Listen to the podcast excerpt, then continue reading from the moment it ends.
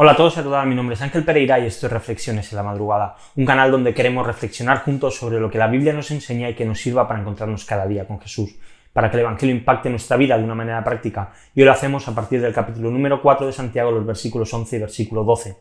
En España, uno de los deportes que más nos, nos gusta. Muchos podrían pensar que es el fútbol, el baloncesto. No, lo que más nos gusta es criticar y es el juicio a los demás. No hay nada más que ver la televisión y vemos cómo se juzga sin tener conocimiento, sin saber pruebas ni nada a aquellos que se les dice que han cometido un delito, a aquellos que salen en la televisión. Nos encanta juzgar lo que otros hacen y a ser posibles incluso castigarlos y que reciban el máximo castigo posible, aunque no tengamos ni siquiera toda la información. Nuestras sobremesas se llenan de críticas hacia nuestros compañeros de trabajo, hacia nuestros amigos, aquellos que somos cristianos se llenan nuestras mesas de críticas santas, de mira lo que ha hecho este, mira lo que ha hecho el otro, mira a esta persona cómo iba vestida.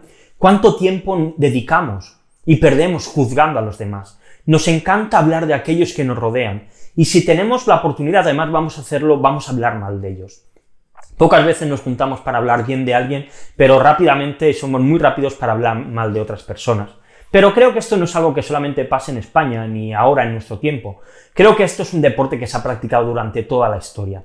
Ya desde que Adán le dijese a Dios, la mujer que tú me diste me hizo comer del árbol, de la fruta, ahí ya empezó la crítica. Vemos cómo Adán respondió criticando a Dios y criticando a Eva. Y ante esto creo que tenemos una advertencia en el texto de hoy. Dicen, hermanos, no hablen mal los unos de los otros. El que habla mal de un hermano juzga a su hermano, habla mal de la ley y juzga a la ley. Pero si tú juzgas a la ley, no eres cumplidor de la ley, sino juez de ella.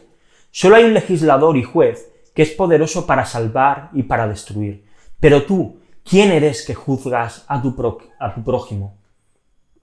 Las últimas palabras del texto lanzan una pregunta, una necesidad que tenemos que respondernos a nosotros mismos. ¿Quién eres tú que juzgas a tu prójimo?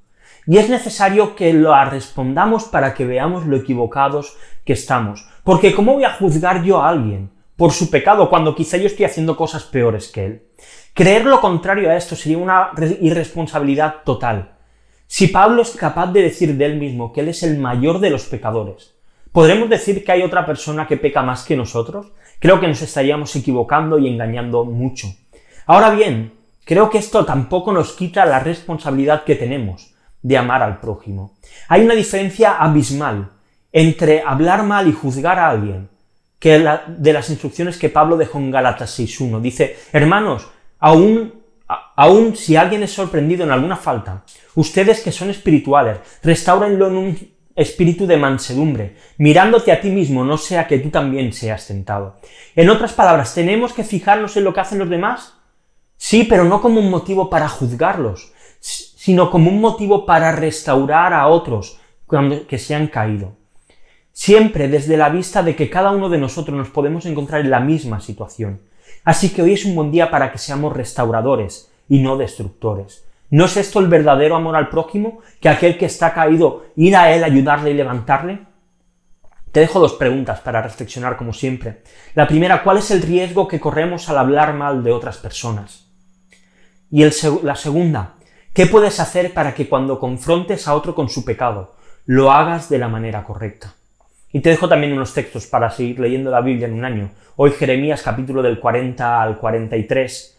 Y lo dejamos aquí por hoy. Deja algún comentario si quieres pues, decir algo de la reflexión, de los textos, de las preguntas. Estaremos pues súper contentos de leerte. Si estás viendo el vídeo en YouTube, como siempre te pido, dale a like y suscríbete al canal si no lo has hecho. Si le das a la campanita, te notificará cada vez que subamos un vídeo nuevo. Puedes ver los vídeos de estas reflexiones en Facebook, en Twitter y en Instagram. En los tres, si te gusta, pues dale a me gusta, compártelo también para que otros puedan verlo. Y si quieres y prefieres hacerlo y escucharlo en formato podcast, puedes hacerlo en iVoox, en iTunes y en Spotify. Así que nada más, lo dejamos aquí por hoy. Volvemos mañana con una nueva reflexión aquí en Reflexiones en la Madrugada. Hasta luego.